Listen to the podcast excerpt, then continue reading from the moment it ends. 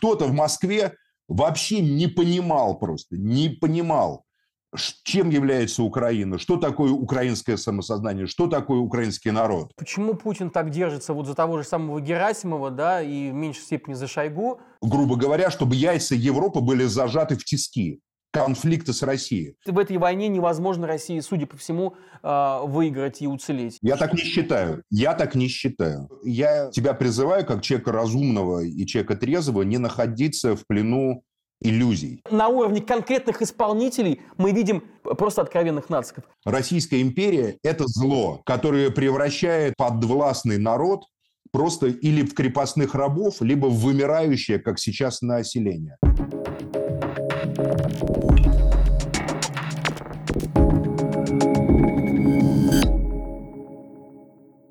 Мы записываемся за, за несколько дней до э, того, как э, Путин зачтет свое федеральное послание федеральному собранию. Как ты думаешь, Макс, что будет э, в этом послании? Оно будет, скорее всего, про войну, но что ты ждешь от, от, этого, от этого заявления? Я вообще ничего от него не жду.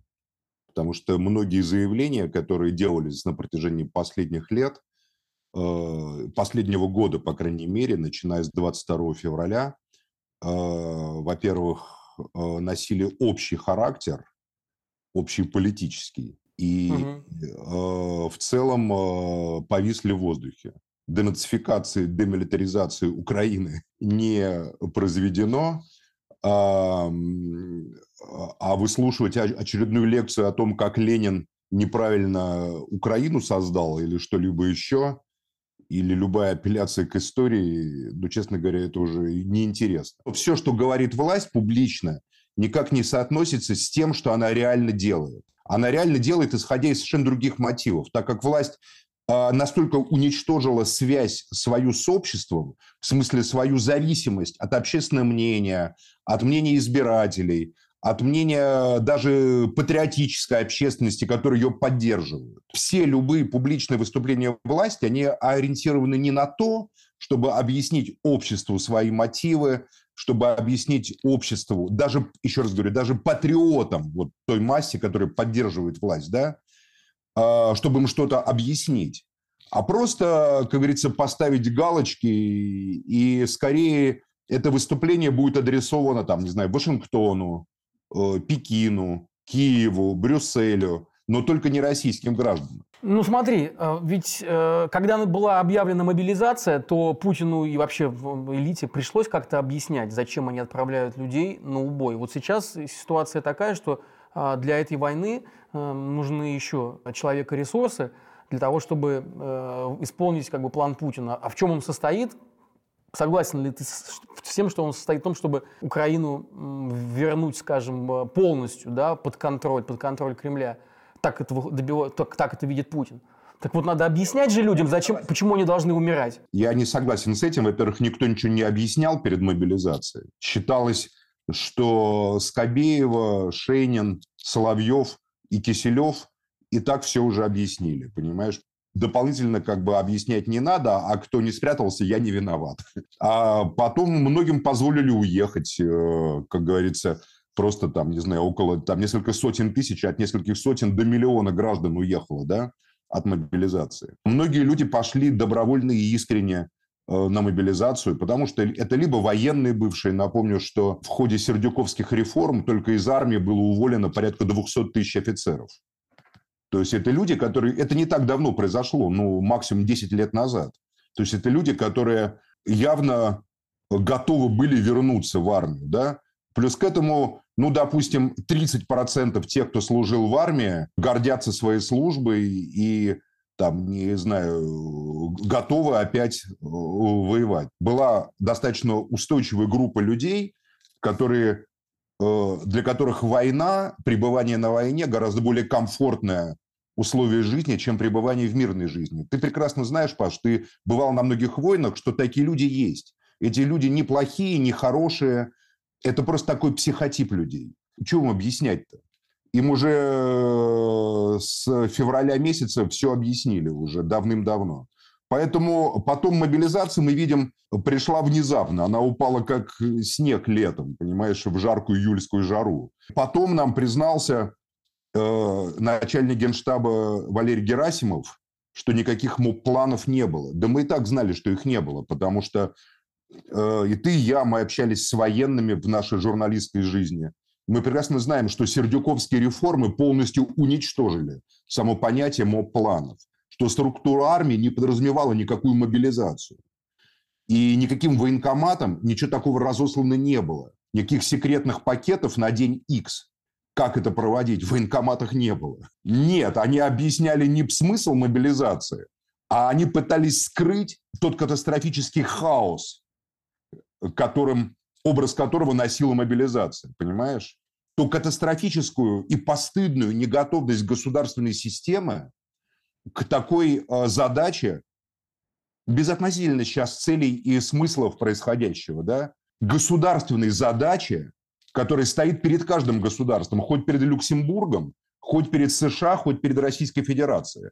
В каждом государстве наверняка должен быть план на случай боевых действий, на случай войны, да, на случай дополнения а, действующей армии там, необходимым ресурсом человеческим. Да? И вдруг выясняется, вот в разгар на седьмом месяце э, специальной военной операции, что таких планов просто не было.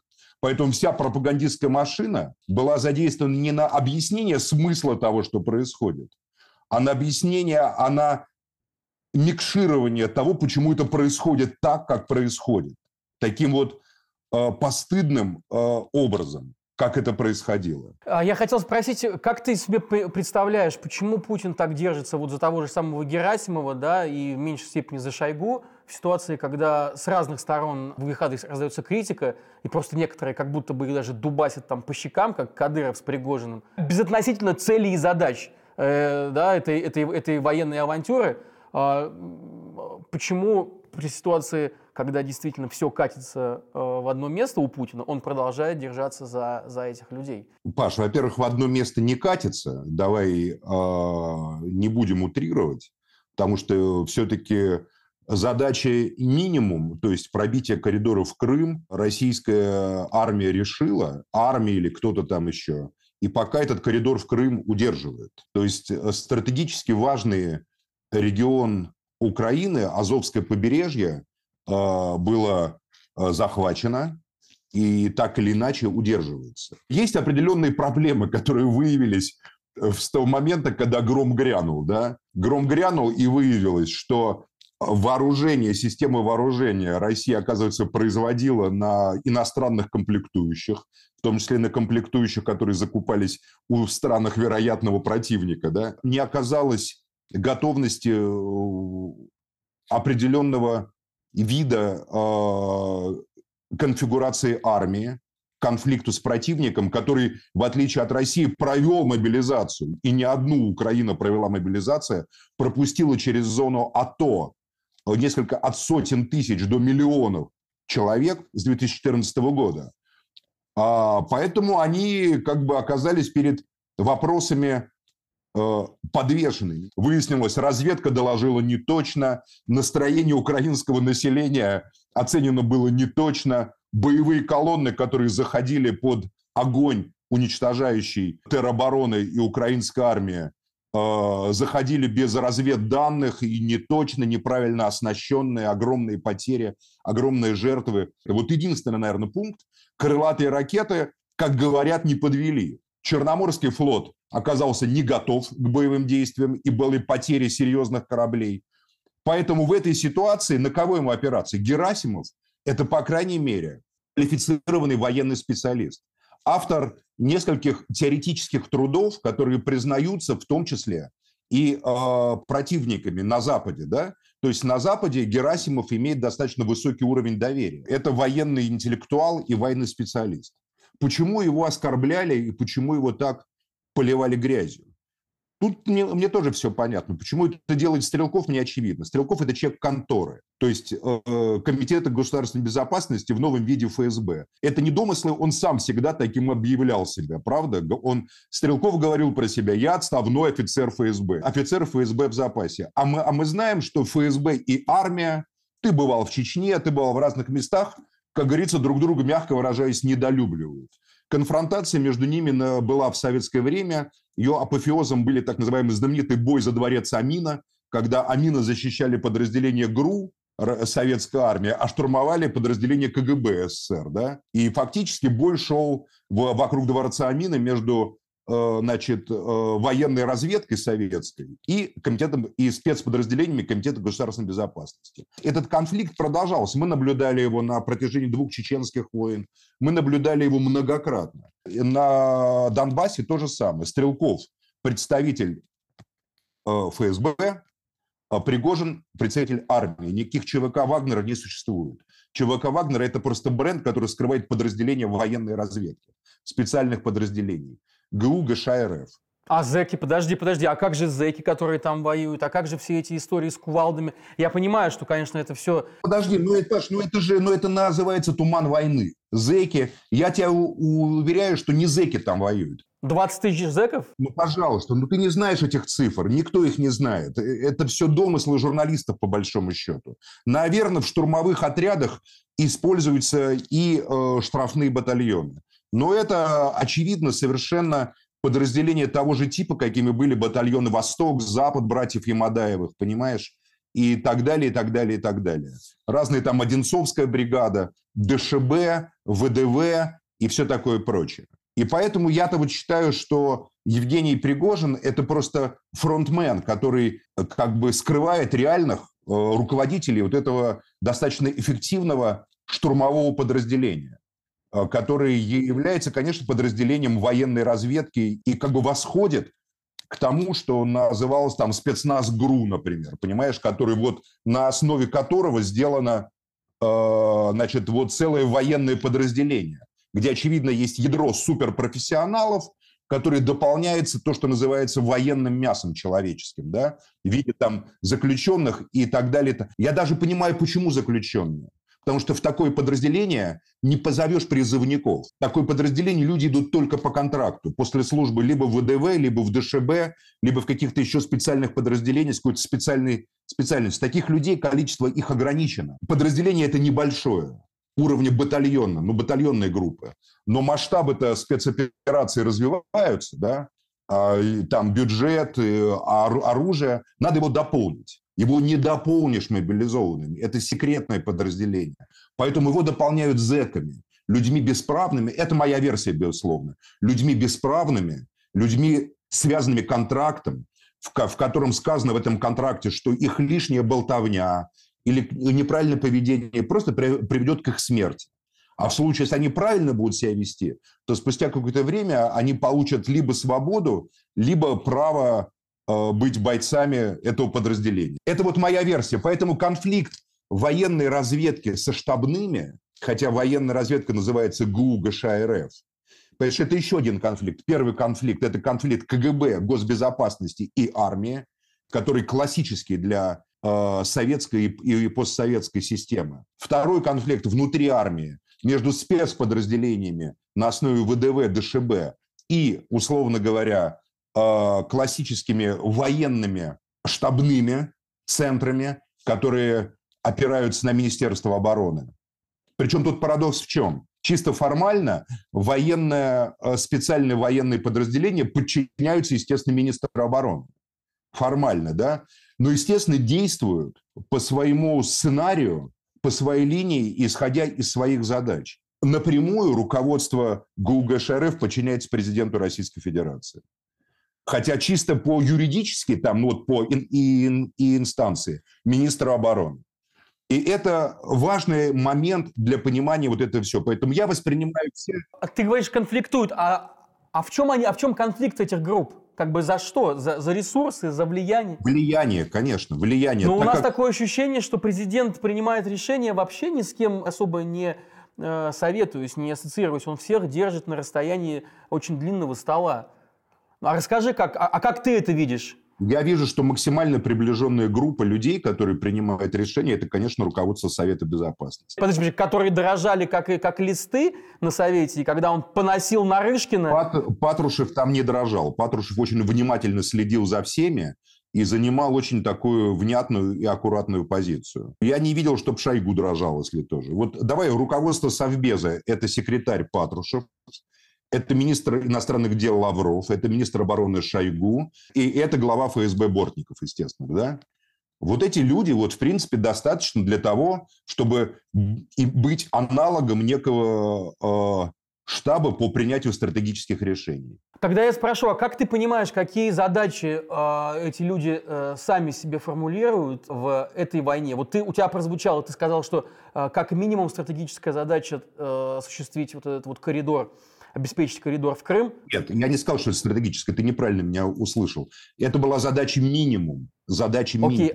Три Окей, задачи задачу... было. Я считаю, что если вот как ты смотришь на шахматную доску, да, безотносительно, как мы к этому относимся. Просто вот ты смотришь на карту военных действий. Вот совершенно очевидно, что была задача максимум – это взять Киев, поменять политическую власть, да? Задача э, средняя, если это не получается, взять под контроль Черноморское побережье Украины, пробить коридор до Приднестровья, где находится достаточно большая российская группировка, и э, существуют большие склады вооружения, да? взять под контроль порты Украины, Херсон, Николаев, Одессу. Задача минимум – пробить коридор в Крым. Вот и все. Вот три просто уровня. Знаешь, любое военное дело, оно э, подразумевает не эмоциональное отношение, а рациональное отношение. Поэтому вот три, три задачи. Первая задача сорвалась. Вторая задача сорвалась. Третью задачу минимум осуществлена. Там была еще и мета-задача, и ты много про это э, сам и пишешь, и говоришь, и поэтому интересно как раз э, услышать, что ты думаешь. А, Путин сам говорил, что он объявил, ну, скажем, может быть, не, не прямым текстом, но это звучало, да, практически буквально, что э, это война э, с однополярным миром. Нет, это все пропагандистские формулы, которые не имеют отношения к реальности. А какая реальность? А какова реальность тогда? Я, во-первых, считаю, что операция началась с согласия Вашингтона и Пекина, как минимум. Просто они не предполагали, что Россия настолько плохо подготовится к 24 февраля. Ну, никто не предполагал, что это настолько будет плохо сделано, настолько неадекватная будет оценка менталитета и готовности граждан Украины занять определенную позицию, да, защита Украины, например и много чего другого. Вот, допустим, я, например, считаю, что ключевой момент был, когда ракеты упали на города Украины. Да, пусть даже на военные цели. Вот Харьков до начала, до падения на Харьков ракет сочувствовал Донецку. Харьков. Я, уверен, я это просто знаю. Потому что Донецк, родственники, друзья, близкие, их обстреливают. Как только в Харькове начались разрывы бомб и снарядов, все, сработала дальше схема. Моя хата ближе ко мне, понимаешь? Мой дом обстреливают, мою хату обстреливают, мою родину обстреливают. Все. И Харьков самый русский, самый русскоязычный город Украины, гораздо более русский, чем Донецк, если честно, до 2014 года, стал центром такого украинского как бы сопротивления, понимаешь, государственного политического. Почему? Потому что кто-то в Москве вообще не понимал просто, не понимал, чем является Украина, что такое украинское самосознание, что такое украинский народ. И я с этим сталкивался много раз. Слушай, когда по телевидению депутаты, политики говорили открыто по-российскому, украинцев не существует, Украина выдумана. Когда Путин говорит, Украина придумана Лениным, там, Украина придумана Сталиным. Меня просто поражало безумие и слепота этого всего, вот этих высказываний. Я все время сказал в 2014 году, так как я никогда не скрываю, что я поддерживал народные республики, Донецкую народную республику, Луганскую народную республику. Был бы рад, если была Московская народная республика точно так же, понимаешь? Скажу тебе откровенно. Нижегородская.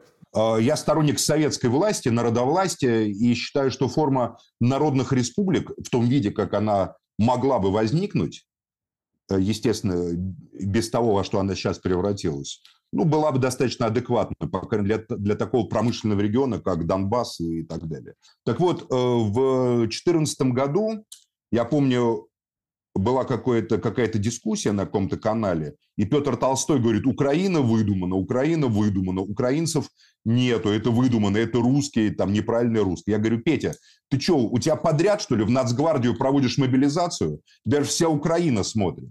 Вот такое непонимание просто менталитета украинцев, да?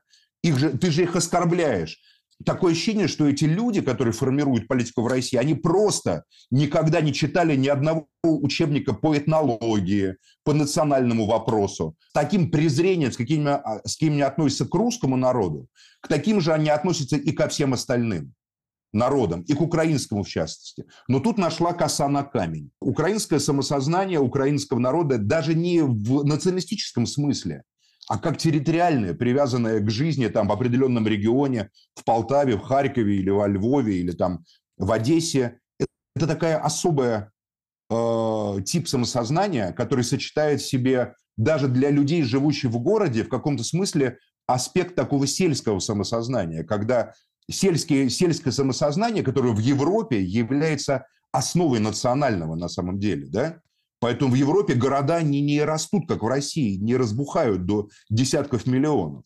А в Париже, например, вообще сокращается население Парижа. Люди предпочитают жить в провинции, да, в, и получают дотации на жизнь в провинции, а не ехать в Париж. В Париж едут в основном арабы и, значит, и африканцы, заполняя его собой, мигранты.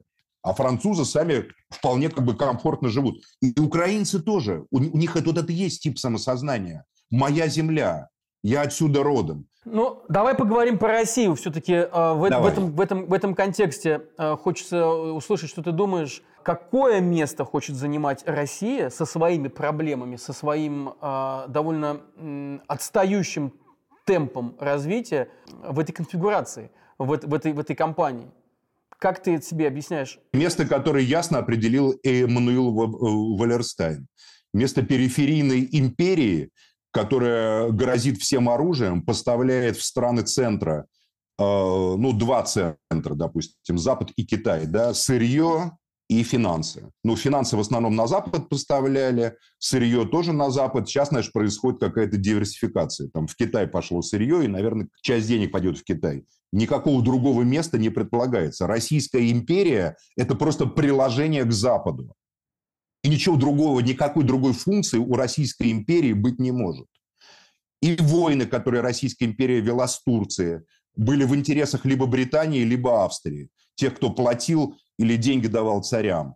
И даже Первая мировая война была... Вот Россия вступила в войну на стороне Франции, потому что она деньги брала у Франции, а у Германии денег не брала, понимаешь? А, поэтому только вот это все абсолютно чисто коммерческий вопрос. Российская империя а это на самом деле абсолютно выдуманная система, как говорили классики, по эксплуатации богатств Евразии в интересах более сильных экономик, более сильных государств. Вот это место и планировалось, что она займет. Для американцев было крайне важно, чтобы Россия перестала быть энергетическим приложением к Германии, к Европе. Для американцев было крайне важно, э, чтобы Европейский Союз, Европа континентальная, центром которого является Франко-Германский Союз, получил, э, перестал получать легкий доступ к российским сырьевым богатствам, газу, урану. Вот Германия от газа зависела, во многом российского. Ну, как зависела? Не экономически. Северные потоки и Э, все эти хабы, э, это все активы германской экономики были. Потому что газ покупался в Луге на выходе по дешевке, а Россию, как известно, не пустили в газораспределительные сети Европы. Точно так же Франция, экономика которой энергетика зависит от ядерного топлива, это топливо сейчас могла покупать только в Казахстане или в России. Отсюда, на мой взгляд, и казахстанские события, которые предшествовали украинским событиям, да, как бы подстраховывались. А, но в целом, вот американцы хотели, чтобы Европа, грубо говоря, чтобы яйца Европы были зажаты в тиски конфликта с Россией. Чтобы возник некий такой конфликт, который Европа не смогла бы проигнорировать, как она проигнорировала российско-грузинский конфликт. Проигнорировала конфликт 2008 года. Саркози вмешался и, как говорится, не допустил ни санкций, ни каких-то осуждений в отношении Москвы. Это было невыгодно совершенно. А наоборот, себе еще выторговали много чего. Но, но Россия ведь начала эту войну сама, да, и американцы обговорили и предупреждали весь мир, что будет эта война, что готовится техника, что идет с востока эшелоны. Не предупреждали они совершенно. Они... Ну как это я... Мы три месяца следили, читали и в Нью-Йорк Таймс, и Байден говорил. Паш, они не предупреждали в том смысле, что будет что-то плохо. Они подталкивали Путина к этой операции. Подталкивали. Подталкивали. Окей. Ну, здесь, здесь, здесь у нас совершенно с тобой разные мнения, но мне хочется понять, вот как... как ну, ты... потому что ты считаешь американцев, безусловно, хорошими, я не понимаю, почему ты их считаешь хорошими. Нет, нет, Макс, я не считаю, я не считаю никого хорошим. Я считаю, что в этой ситуации у этой войны есть конкретные зачинатели. Эти, эти люди сидят в Кремле, и эта война явно плохо кончится для, для нашей страны. И вот я читал у тебя, ты много писал и у себя в телеграм-канале а, о том, что будущее империи, как бы, оно связано э, во, во многом... А плохо это что значит, Паш? Плохо. Я, например, гражданин Российской Федерации, но я не фанат Российской Федерации. Я считаю, что ничего лучше, чем советский проект, не было тут на этой территории. Поэтому для какой такой страны? Что ты мне эту страну навязываешь? Я, я, я не выбирал, эту страну. Я ни разу не голосовал за власть ни на одних выборах. А на референдуме 91 -го года я голосовал против распада Советского Союза. Ну смотри, смотри, сейчас ситуация, когда в, этой, в этой войне невозможно России, судя по всему, а, выиграть и уцелеть. Я так не считаю. Я так не считаю. Я тебя призываю, как человека разумного и человека трезвого, не находиться в плену иллюзий. А, Запад не хочет победы Украины. Запад будет поддерживать Украину ровно настолько, чтобы она не проиграла. Но Запад не хочет допустить, чтобы Украина победила в войне с Россией. Между не проиграла и победила огромная разница. Для Запада есть несколько вариантов. Вот три варианта для Запада, условно говоря. Первый – это корейский вариант некая 38-я параллель по линии фронта, когда все заканчивается. В землю легли сотни тысяч людей. Вот сейчас будет... Все ожидают огромное наступление, да, огромные сражения. Российское наступление, украинское наступление. А, у меня улыбки это не вызывает ни малейшей степени, поскольку я полагаю, что будут убиты сотни тысяч э, внуков советских солдат с обеих сторон фронта. Я так эту войну воспринимаю. Внуки и правнуки советских солдат убивают друг друга ради интересов глобального капитала. Это мое отношение вот к этому, понимаешь? Поэтому мне жалко погибающих россиян, мне жалко погибающих украинцев. Для меня это внуки и правнуки советских солдат, героев, победителей 45 года. Точка. И другой позиции для меня тут просто нету. Их втянул в эту войну правящие олигархические группировки России, Украины, транснациональные, которые и являются подлинными виновниками этой войны. Эту войну, условно говоря, я описываю так. Война солнцевских против ахметовских. Или война Абрамовича против Коломойского. А кто там гибнет на полях э, под, под Артемовском, под Бахмутом? Там гибнут люди, которые не являются для меня чужими с обеих сторон фронта. Еще раз говорю, это внуки, правнуки э, тех, тех, с кем, тех, тех, с кем мой дед вместе, как говорится, громил нацистскую сволочь и союзников нацистов. Теперь дальше идем. Для Запада. Значит, 38-я параллель – первый вариант. Второй вариант. Допустим, Украина, смотри, допустим, Украина победила Россию. Что получает Европа, допустим? Вот давай посмотрим, выгодно ли это Германии. Украина, победившая Россию, э, это будет супер армия, миллионная, самая большая на европейском континенте. А, которая а, не факт, что будет разоружаться, которая получит доступ к огромным ресурсам, получит огромные контрибуции. Украина, а в союзе с Польшей и с, со странами Балтии, и с Белоруссией, после поражения России судьба Белоруссии будет решена, лукашенковская. Меня тут нет просто сомнений. А на востоке Европы образуется некий аналог Речи Посполитой-2 который по своим человеческим ресурсам, по уровню национализма, по опыту ведения войны будет значительно превосходить все остальное европейское пространство. Надо ли это европейцам? Мой ответ – нет, абсолютно не надо. Европа, ни Германия, ни Франция, ни Италия не хочет победы Украины. Надо ли им поражение Украины, безусловное, чтобы Путин полностью разгромил Украину, дошел до ЧОПа или до Луцка и, там, э, и так далее? Нет, это им тоже не надо. Что им надо? В этой ситуации им надо, чтобы стороны истекли кровью, как Иран и Ирак, и замерли э, на некой линии переговорного процесса. Я считаю, что для Запада это цель. Давай все-таки про Россию. Я здесь просто с тобой э, принципиально не могу согласиться в, в, в двух э, вещах. Во-первых, что, э, но это твое мнение. Тебе радостно было жить в Советском Союзе. Я... Нет, мне не было радостно жить в Советском Союзе. Я не говорил. Я никогда этого не говорил, что мне радостно. Я, я совок, совок брежневский, брежневский совок я терпеть не мог. Брежневско-Горбачевский. Мне там не было радостно жить. Я э, ненавидел эту систему.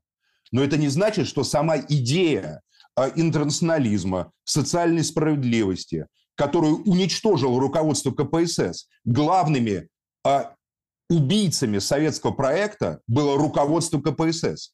Толпа членов Политбюро и членов ЦК потом стали миллиардерами, миллионерами, тиранами, деспотами, султанами, ханами э, и, в общем, богатеями. Это люди, которые входили в руководство Советского Союза, руководили его органами госбезопасности, политическими структурами. Именно они уничтожили Советский Союз. Именно они обеспечили себе и своим потомкам комфортную житье-бытие. Именно их власть надо мной в 80-е годы была омерзительна и отвратительна. Я ненавидел их власть всеми фибрами своей души. Точка. Поэтому мне там комфортно не было. Я хотел модернизации, демократизации, но сохранения социализма. Мы с тобой много говорим про то, как ведется это, как, как велась эта война, и про идеологию, которая стоит за этими событиями, и про то, что думают конкретные люди. Но есть вот один непреложный факт, да, что заявлено Путиным, что Россия денацифицирует Украину. При этом в составе э, российской, российских войск Э, там, армии или ЧВК, ты говоришь, что ЧВК – это армия, ну, в общем, назовем это в составе российских, российских войск, есть откровенные нацисты. Как получается такой компот, такая каша э, в головах? Зачем продают идею денацификации людям, когда на самом деле многие представители э, России э, высказывают сами э, фашистские, фашистские идеи, да, являются их носителями в той или иной сфере. И на уровне конкретных исполнителей мы видим просто откровенных нациков. Как ты да. это объясняешь? Нацистские носители нацистских идей есть с обеих сторон фронта. А я это объясняю очень легко. Каша в головах ей, является способом манипуляции правящего капитала э, под властными массами. Национализм русский, национализм украинский друг друга стоят. Ни один из них не лучше другого. Все виды национализма Э, ксенофобского типа э, является просто способом э, того, чтобы капитал превращал людей в инструмент войны, в инструмент насилия, в инструмент конфликта. Вот и все. Поэтому, естественно, правящему капиталу в России и в Украине Нужны люди с, с абсолютно оболваненным сознанием, с затуманенными мозгами, покрывающие себя татуировками, свастиками, рунами там, и так далее, бредящие проблемами крови, бредящие проблемами рода, бредящие проблемами этноса, а вовсе не политически образованные люди, которые понимают, в чем интересы капитала, в чем интересы труда, в чем интересы человека, в чем интересы гражданина, Таких людей как раз не любят ни в Москве, ни в Киеве, поверь. А в чем интерес вот этих вот э, представителей нового политбюро, которых ты э, сам назвал, э, Путин, Шойгу, Патрушев? Что они пытаются добиться? С чем они реально борются? Хороший вопрос, на который я много раз отвечал. Их интерес только в одном – занять соответствующее место в ансамбле мировых элит. Их статус был нулевой. Это бывшие сотрудники КГБ СССР, которые никто ни голубая кровь, ни аристократия, ни политические лидеры, никто. Они должны доказать, потому что система мировых элитных связей – это система аналогичная той, которую мы наблюдаем в фильме «Крестный отец» э, Копполы, понимаешь? Все это криминально. Мировая элита – это на самом деле криминальная шайка которая живет по криминальным принципам.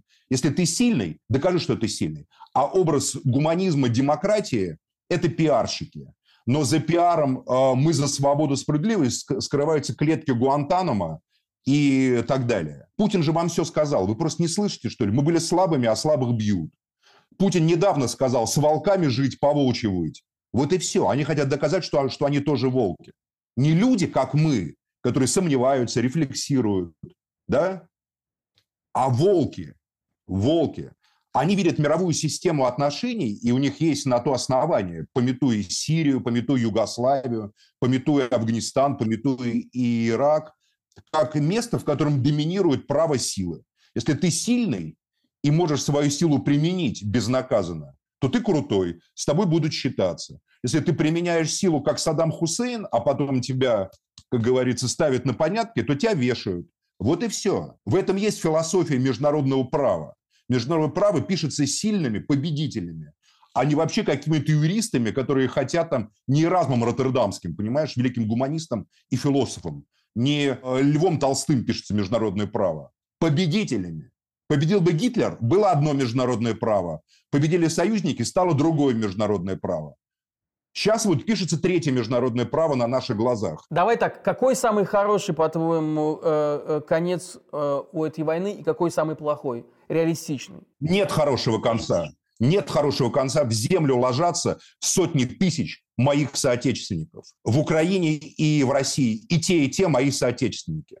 Беловежские соглашения для меня имеют только юридическое значение. Духовное значение они, они для меня не имеют. И жители Одессы, и жители Харькова, и жители Воронежа, и жители Улан-Удэ, и, или Москвы – это мои соотечественники, все. Они убивают друг друга. Поэтому ничего хорошего для меня лично быть не может уже, понимаешь? А для них совсем другое. Для них там э, хорошее, для Москвы понятен хороший исход. Это вынудить Запад сесть за стол переговоров. Вот и все. Это та цель. Понятно, что добиться уже изгнания из Киева там, правительства Украины труднодостижимая цель, э, я так думаю. Поэтому 38-я параллель, которую я упоминал, я тебе напоминаю, что в планах Запада тоже есть такой вариант. Это та цель, которой сейчас будет идти как бы все политика и все боевые действия. А самый плохой вариант какой? Полное поражение российской армии, э, бегство отступление. Ну, самый плохой – это 17-й год для этой власти. То есть развал России? А почему ты считаешь? 17-й год – это не развал, это был сбор России. 17 -го года началось собирание советского проекта. А то, что Российская империя, то, что Российская империя является абсолютным злом, для, для, для меня это вопрос даже не дискуссионный. Российская империя – это зло. Да, ты говорил про это. Которое превращает подвластный народ просто или в крепостных рабов, либо в вымирающее, как сейчас, население. Вот во Владимирской области, где я был депутатом два года, последняя статистика, смертность в два с половиной раза превысила рождаемость. Владимирская область – это сердце русской государственности, ну, российской, московской, северо-восточной, да, Руси. Сердце. Даже в сердце, в сердце России вымирает народ больше, чем рождается. Какая вероятность того, что Россия может распасться в результате этой войны, что может начаться... Мы этого не допустим. Я этого не допущу. Я и люди, которые исповедуют реально социалистические, э, патриотические взгляды, мы этого не допустим. Я ученик Гейдара Джемали. Гейдар Джемаль говорил, что нельзя допустить, чтобы Россия э, стала э, полностью подчиненной Западу, и она распалась. Эта позиция Гейдара Джемаля для меня является принципиально важной. Ну, ты говоришь все время про Запад, а, а давай, давай, да, давай про Китай два слова скажем. Китаю не нужна Россия. Китай не осваивается, не осваивает и не инвестирует в такие э, спорные и, и рискованные проекты. Китаю нужна, чтобы в России была власть не враждебная по отношению к Китаю. Китаю не нужна территория России. Китай может контролировать все эти ресурсы за счет местной, э, местного менеджмента. Максимум поставить какого-нибудь партийного там где-то работника под видом какого-нибудь сторожа ХО, там или врача иглотерапии, понимаешь, который будет контролировать всю эту элиту. Но Китаю это не надо. Ты сейчас находишься в России, в Москве. Расскажи, пожалуйста, как ты себя ощущаешь там? Что сейчас ты чувствуешь, находясь в Москве? Какая там атмосфера? В Москве абсолютно спокойная атмосфера. Москва живет ночной жизнью. Да, часть людей уехало, все кафе, рестораны работают, магазины полны продуктов. Есть определенный дефицит как бы западных там качественных товаров, химии бытовой там и так далее, но контрафактных товары постоянным потоком поступают тоже в Москву. Ну, ощущение от общения с людьми, э, э, с, с, с твоего круга э, интеллигенция, да, интеллектуалы, как, как, какое настроение у этих людей? Как ты, как ты это подмечаешь? Разные настроения, разные настроения. В целом люди ищут оправдание того, что с ними происходит, и объяснения. Завершу я, наверное, такой фразой. Вот часто говорят, как быть простым людям, меня спрашивают. Я даю ответ, станьте сложными. Простые люди, станьте сложными читайте, учите философию, политэкономию, прочитайте хотя бы книгу Эрнста Юнгера «Уход в лес». Не участвуйте в делах лжи, не участвуйте, не будьте манипулируемым мясом, не будьте инструментом, на котором э, зарабатывает крупный капитал. Хотя бы читайте Маяковского.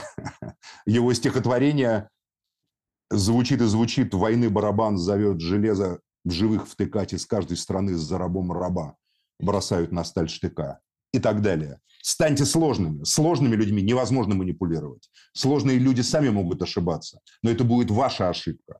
А не вы перестанете быть куклами, которыми управляет кто-то, кто зарабатывает на вас огромные деньги. Это был разговор с очень искренним э, Максом Шевченко, который очень откровенно высказал свое, свое мнение. Хотел сказать особое, но тогда это был бы повтор «Эхо Москвы», но тем не менее, мнение, мнение есть мнение. Спасибо, дорогой Макс. Тогда до встречи. До свидания. Счастливо.